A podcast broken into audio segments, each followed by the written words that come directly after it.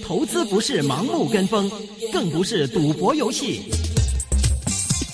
金钱本色。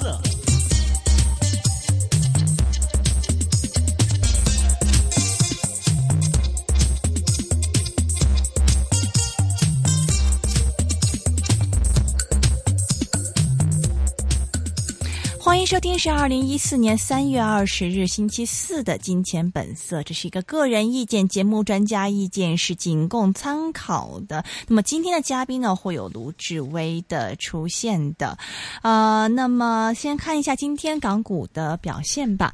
美联储是公布了议息结果，一如市场预期，减买债规模一百亿美元，但是又表示加息的周期可能会提前，令到外围股市偏软，市场。气氛转差，弱势的港股雪上加霜。今早低开二百一十六六点，午后跌幅曾经扩大至超过四百点。恒指在两万一千一百三十七点至两万一千四百七十五点上落，收市报两万一千一百八十二点，跌三百八十六点，跌幅百分之一点八。国企指数下跌一百五十七点，跌幅百分之一点七，收报九千二百零三点，自去年十二月高位一万一千五百四十八点调整至今。跌幅大概是百分之二十。主板成交增加百分之十六至七百四十八亿元，蓝筹股中有六只上升，四十四只下跌，九仓下跌百分之三点九，报四十七块四毛五，是跌幅最大的蓝筹股。华润电力上升百分之二点三，报十九块八毛二，是升幅最大的蓝筹股。重磅蓝筹股方面，汇控下跌百分之一点一，是报在七十五块九毛五，创了九个月的低位。中移动盈利倒退超过市场预期，股价下跌百分之三点六，是报在六十七块钱。腾讯预呃预计会一拆五，以及业绩逊于市场预期。盘中股价曾经下跌最多百分之五，全日是收在五百五十八元，下跌百分之一点七。比亚迪去年多赚五点八倍，但是发了盈警，股价下跌百分之十四，报四十七块六。碧桂园获高盛列确信买入的名单，今天逆势上升百分之十二，是报在三块一毛四的。京能去年多赚将近百分之二十六，今天下跌百分之五点三，是报在四块一毛一。华创全年盈利大跌百分之五十一，股价靠稳上升百分之一点二，报十九块七毛六。银娱全年赚了将近一百零一亿元，按年上升百分之三十六，全日收在七十块钱，是下跌了百分之二。现在电话线上呢是接通了丰盛金融资产管理组合交易经理卢志威，威廉你好，你好 Hello， William 若林，威威你好，惊唔惊 啊？驚唔驚就睇下你點諗 啦。喂，嗰、個嗰、個明明佢係夾派噶嘛，咁突然間阿耶倫又話：哇咁樣嚇嚇親我哋喎，又提早咩半年就可能退市，你點睇？係啊，冇啊，咁咁佢退就淨係知道好似齊秦話齋，即係大約在冬季咁，但係你唔知幾時咯。咁咪冬季已經係冬秋冬季都差唔多噶啦，係咪？三月係咯，下年年頭咪即係大約在冬季咯。不知在何時啊嗯 但係？問不題知在哪 裡啊？但係問題係，其實你不嬲都叫我哋，你唔睇港股，你睇美股噶嘛，係咪？我即覺得有少少玩完啊，美股都哦，啊，嗯係，啊，有少少水味嘅感覺。啊講下講下，因為而家開始啲嘢淨係升嗰啲好虛嗰啲，譬如話嗰啲咩生物能啊，咁咩機械人啊嗰堆咯。咁越即係誒、呃即係好多都係淨係得個概念，但係炒得好勁咯。前嗰兩日都好激烈咁戰鬥啊！啲房利美、房太美嗰啲，嗯即係佢哋已經跌到得翻幾蚊噶嘛。嗯咁而家拗緊就係、 會唔會成間公司拆散佢啊？因為其實佢哋已經還晒咧爭聯邦政府嗰啲錢㗎啦。嗯咁咁即係下一步嚟講，就睇下會唔會解散咯。咁好多分買咗嘅，咁就梗係唔想去解散啦，因為其實 O K 嘅個 business，嗯就係就即係誒好多政治壓力咯。咁所以啲股價呢，係可以幾日之內急升一倍跌一半咁樣㗎。嗯系啊，咁如果全部變晒炒呢啲嘢，其實就有我就擔心有少少水味咯，美股都咁如果美股水尾嘅話，啲錢會流去邊啊？即係如果啲錢因為一收水嘅話，啲亞太區啲錢都會走，suppose 就係去翻去美國噶嘛，即係好似以前咁，但唔唔知啦係嘛？今次會係點行法？係啊，匿咗喺美元區咯，咁美元就升嘅機會率好大啦。嗯，咁跟住就，但係就唔知佢哋會匿去邊，因為其實債券都係跌嘅。琴係晚咯琴晚係即係全全部嘢都係跌啊係嘅，咯，得美元升咯。啊咁咪誒，咁啊股咪唔升，冇理由債升嘅啫，啱唔啱？咁唔會所謂唔一定要有啲錢走，咁可能走翻去唔知啊，走咗去現金啩。嗯，咁嗯因為美股其實個未有調整都成五年噶啦，一個大啲嘅調整。嗯嗯，咁其實都都危噶，其實我覺得喺呢個位。嗯，咁你點啊？你作為 fund manager，你點搞？我點啊？我就覺得應該係 long 多拿咯。如果你係博大霧嘅，就 short 同去 squeeze 啲人咯。 short 同哇同跌咗好多、喎，你仲 short 同啊？銅就如果唔跌唔唔 confirm 升穿三蚊一磅嘅話，我諗都係繼續 short 咗啦。哇！佢今年跌咗幾多個 percent 啊？今年跌咗唔知喎，我就係知今年跌咗好道多喎，急跌咗一成噶啦，已經。嗯。但係其實對同融資，我我諗下諗下，應該都未完嗰啲人去誒、呃去去攞我攞咗個銅去按啊嘛。而家個情況就係、咁咩但咩意思係啊？咩咩你都講誒，其實就好多人咧就攞誒喺外面啦借美金買銅，跟住運入大陸，誒、呃跟住然之後就拎去按俾大陸嘅銀行，跟住就攞翻人民幣嗯哦，咁嘅一個流程啊嘛。嗯咁如果個人仔開始跌嘅話，咁其實會 call 孖展嘅喎啲銅都。呵呵你明哦，唔所以明啊所以個銅跌係因為咁嘅原因，係啊，同誒、呃本身但入邊銅已資经金跌了好久鏈了吧？就係就係係呢緊，呢，跟哦住就再再 call 孖展，跟住人民幣又反轉嚟做。喂，首先你再慢慢解釋係未必個人都明嚇。啊，首先係借美金，因為佢息低，跟住買銅買銅，買銅之後咧係因為大陸需求銅，所以就賣俾當借錢咁啊，嗱，因你為買咗有嚿銅啦，跟住你抌入嚟啦，跟住你按咗嚿銅俾銀行。即係大陸可以咁做嘅。咁咁佢唔可以有啲有啲唔可以咁直接借美元啊嘛，咁佢咪可以運夠同入嚟，咁咪繞過個外匯管制咯。哦，跟住就係、就攞翻人民幣，跟住存人民幣，咁有幾啊厘嘅息，就係、咁樣。係啊，所以央行依家係想即係叫人民幣貶值，係咪真係都打擊呢一班人炒價？有冇咁嘅目的㗎？誒、我你覺唔覺得央行今次係失控啊？誒、人民幣失控啊！今日好有又跌咗好多喎而家嘅情況會唔會失控先？其實，失一路以嚟嘅好多人個 argument 就係誒係央行容許貶值啊嘛。嗯咁但係其實係咪真係真係失係係真係肯定控制之外係冇人講過過呢樣嘢？點係 under 佢 control 㗎嘛？點為之对，佢它失控中啊间价是他自己佢定的定㗎嘛嘛，他想怎么定就怎么係啊定，咯。中間價佢定㗎，嗯但係誒個 flow 唔係佢定喎。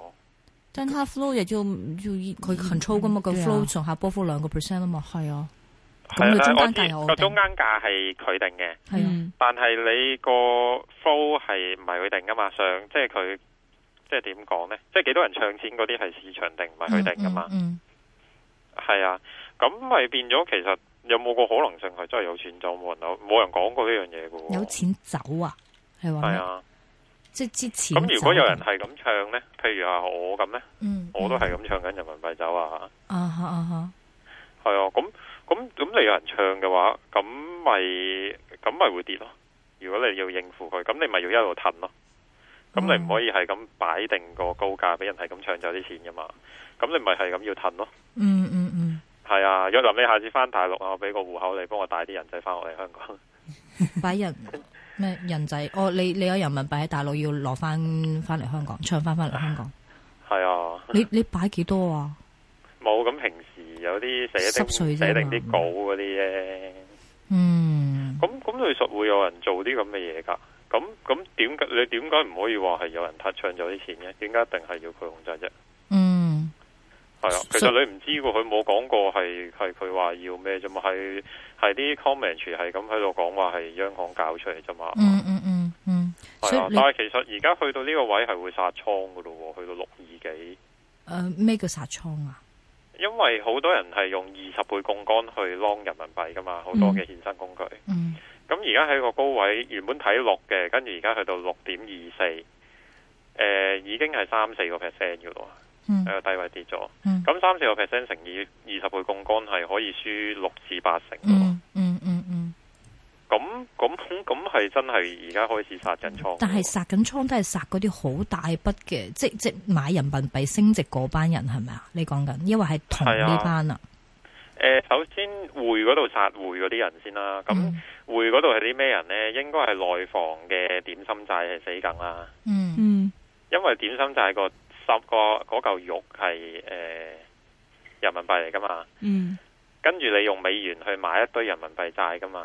咁如果人民幣貶值，你個債你都貶值噶嘛。係嗯係啦，咁誒，呃咁、然之後啲內房到期還錢嘅時候要還美金噶嘛，嗯咁咪其實佢哋咪還多咗錢咯要，嗯嗯嗯，咁誒呢啲咁嘅債死啦，咁另外呢，誒、就所以內房係都死，所以內房啊咩信達嗰啲係死噶，咁、咁另外就中小企嗰啲咩對沖其實係賭嗰啲啦，即係等於嗰陣時嗯賭澳洲指升啫嘛，嗯嗯咁、實有人嗯賭大咗㗎人民幣，嗯嗯嗯，咁、其實係我覺得今次會有人買嘢嘅喎，而家去到呢個位。嗯我 interesting，我冇諗過呢樣嘢，我冇諗過呢你樣嘢。你唔係 trader，你唔會諗呢咁嘅嘢。係啊係啊係啊你唔會諗點樣夾倉啊。係啊係啊，即係唔係我我不嬲都有諗咁央行想貶值咯，即係我係咁係啊樣 straightforward 咯，我冇諗過你講個 point 咯。係啊，咁咁其實係會出事噶嘛，因為你好多人係呢飛出去唱人仔，唔係個個都喺銀行存定期嘅啫嘛。但係嗰人民幣唔唔可以好容易流出噶嘛？佢可以咁自動咁流入流出嘅咩？誒、理論上係應該唔得嘅，但係總有方法得嘅，我覺得嗯係啦。即係你誒外匯管制到，但係你某啲情況，即係佢人係有限制佢外匯嘅，但係譬如同融資呢啲擺到明係即係手法罅噶啦，有少少。所以所以所以真係即係譬如個我央行定咗個中間價之後咧，即係由市場嚟嚟決定呢個波幅。係啦，咁佢未去到停板停板啊嘛，而家今日個中間價係等我睇下 check 下先，今日個中間價係升咗㗎，我頭先睇咗。嗱，譬如話而家個中間價應該係六一四六零啊嘛，嗯六點一四六零啊嘛。咁如果係貶值嘅話，就乘以一點零二咯，兩個 percent 嘛。即係今日最高係要到六點二六八九先至會出嚟干預啊嘛。嗯咁而家都未到㗎，而家都係二應該二三幾嘅啫嘛，直現貨收。嗯係咯，咁咁咁佢就未到噶，佢未可以出嚟干預住噶，咁要升多差唔多一個 percent，誒零點八個 percent 佢先至會出嚟干預咁噶。問題係，即使譬如今日跌咗，咁我聽日我又可以 可以將個中間價跌高啲或跌低啲，都係由我嚟定嘅啫嘛。即使係啊，今佢日個嘅中波間價動可以褪噶嘛。係咯，咁你我即使你話多啲人唱嘅話，咁我定即係人民幣高啲嘅話，都係由央行自己定噶嘛，係佢咪？定價係你要有，如果人哋嚟唱嘅話，你有錢俾翻人噶嘛。你覺得佢會冇錢？哦咁你咪咁佢人誒，如果你尾嗱，人尾咁佢咁啊，如果係咁嗱，咁啊又變翻變咗英鎊啦。你強行維持高匯價，然之後啲人見覺得你唔係值呢個價，然之後就係咁唱你個匯嘅。嗯，咁你到最後就會一夜需要貶值喎，你俾人唱到咁上下。嗯咁但係你而家就佢就有啲機會係因為有人唱，跟住然之後佢就唔想即係咁益嗰啲人，跟住咁咪喺度褪 Q 咯。嗯，嗯所以咁一係路兩個貶值都有咯，即係啊係又有咁佢人就慢唱，佢又有想貶值。係有人褪 Q 咯。咁然之後你睇翻最近誒、呃美國嗰邊有人沽咗千幾億老美嘅債券嘅，嗯嗯咁有人講就係一係就俄羅斯，一係就中國。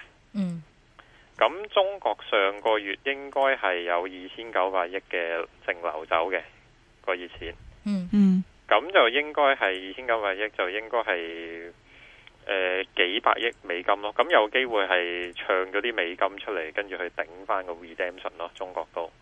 咁當然美國方面，誒、誒俄羅斯方面亦都可能係要唱錢啦。嗯哼嗯你明唔明呢個概念先？嗱，有佢哋兩邊可能 hold 住啲美債，咁佢哋沽咗啲美債，咪攞翻啲美金咯。嗯咁佢哋咪可以即係人哋诶沽人仔換美金嘅時候，你就攞啲美債沽翻嚟嘅美金去即係頂翻嗰個 o u 咯。咩啊？你講多次，唔明。诶、呃沽美債換咗美金啦，嗯央行有啲美金啦。嗯咁如果有人沽人民幣買美金嘅，你要做俾佢噶嘛？嗯咁你咪將你美債換翻嚟嗰啲美金就沽咗出去咯，就嗯換咗俾佢哋咯。嗯咁其實係係邏輯上係成立過呢樣嘢係。嗯嗯嗯咁當然你永遠事後先知誒係、會點啦，但係即係好有機會係真係有人走錢咯，我只會咁講。嗯，所以你覺得點解會有人大手沽美債啫？因為係要是對翻俾呢班人。係啦，因為嗯對點返你俾點都要，你唔可以唔賠錢，即係唔可以唔唱俾人噶嘛，有人唱嘅話。即係有人沽啊咁但係人民你個幣，啊規又你又俾翻美金佢哋，所以佢又要係沽咗啦美債嚟攞翻美金嚟對翻沽人民幣呢班人。係啦，咁三千億嘅人民幣呢，就約係隨意當六點一啦，咁就大概係四百零億美金度嘅，四百九十幾嘅應該係。嗯，嗯咁四百九十幾億美金嘅話，一個月如果 trade 嘅話，應該係真係喐到個匯嘅，我嗯覺得嗯係啊。嗯咁所以咪其實我要考慮另外一種可能性，就係真係有人搶錢走咯。因為如果唔係嘅話，唔會連個銅都冧檔噶嘛。嗯，但是铜从两千二零一一年开始就一直就是一直在下跌呀。但係冇咁快嘅，今嗰陣時今係四年係點特別快四個半一磅，跟住而家啱啱穿三個幾，掟穿咗三蚊一磅嘛。今今年係特別快，呢呢一排特別快。係啊，嗯你之前都係橫行四個半至三蚊橫行，都唔算好跌嘅咋，其實。嗯，所以你嘅意思呢個係唔係即係你嘅意思係真係大家唔睇好大陸啦，或者係起碼唔睇好人民幣人民幣啦。係啊，知啦個 view 就係拆倉咯，而嗯家。咁個原因就係 trigger 就應該係地方債開始唔夠，同埋個樓價開始跌咯。啊哈，個嗯印個樓價跌，點解個錢要走啊？樓價即係啊跌佢沽咁沽咗樓啊？有咩意因思？為大陸嘅經濟好多都係由個樓價嗰度即係整翻嚟噶嘛。嗯咁、如果個樓開始跌嘅話，誒、其實個 GDP 係會再跌嘅，嗯同埋佢而家個流動性收咗唔放嘅話呢，其實啲嘢係會死嘅。嗯，且中央都話七點五啦嘛，叫叫我哋好似唔係咁擔心喎，哦係而咪啊？且而且去年这个我人民币一直在升，又又涨高位，说当时其实很多人出来讲嘛，说人民币应该跌，因为这样子搞的那个出口出血口全全活不下去嘛。你现在人民币跌，其实反那么过好来起来呢，对啊，反过来对出口的话，不是一件好事吗？誒係、會好事嘅，但係你嗰四趴係唔會令到人哋翻嚟咯。嗯四 percent 太少咯，如果你係做出口嘅話，咁嗯跌十四個 percent 就差唔多，十四個 percent，係啊，你話所匯率以哇係啊，你你四個 percent 係唔會令到人哋嘅你個出口有好多競爭力噶嘛，即係而家有做開嗰啲會繼續做或者好一啲，但係你唔會吸引到啲人再開翻廠去再去做出口噶嘛，嗯咁嗰啲都夾死咗啦，嗯。係啊，所以所以大家有冇諗過其實今次係真跌咧個人民幣？我我哋有有嘉賓話係啊跌跌一成，你知唔知而家人民幣個 M two 有冇人用個 M two 對 GDP 嘅比率係幾多點多樣？多多少啊？ ？M two 對 GDP 嘅比率嘅話呢，中國嘅流動性係美國嘅一倍咯。即係仲勁啊！係啊，即係仲勁咯。其嗯實中國係好多時都係用印銀紙去谷個經濟出嚟噶嘛。嗯，咁、如果佢唔印嘅時候就會跌噶啦，個 GDP 都。但係中央會唔會俾佢咁樣咁樣跌法啊？誒，咁、你會睇有共產啲黨咩會不啊穩嘢？嘅喎。有咩嘢係佢封唔到啊？個銅就好明顯係封唔到嘅，所以揼個銅係最着數。嗯嗯嗯個好明顯係人民幣同埋個銅就係即係處誒控制唔到嘅，唔係咁易控制到嘅，嗯因為呢啲即係國際大宗商品好難俾佢哋控制到嘅。咁但係 A 股同埋 H 股可能都可以某程度上控制到嘅。咁你譬如叫啲國企唔好沽啊嗰啲咁樣都應該 OK 嘅。咁但係就睇下散邊樣嘢先咯。嗯，有趣係咯有趣咁。而家散咗嘅兩樣嘢就係銅同埋呢個誒、呃人民幣咪散得最勁咯，呢一期嚟講。遲啲就會唔會輪住樓呢？一陣間我哋休息之後再翻嚟傾，一陣間再傾。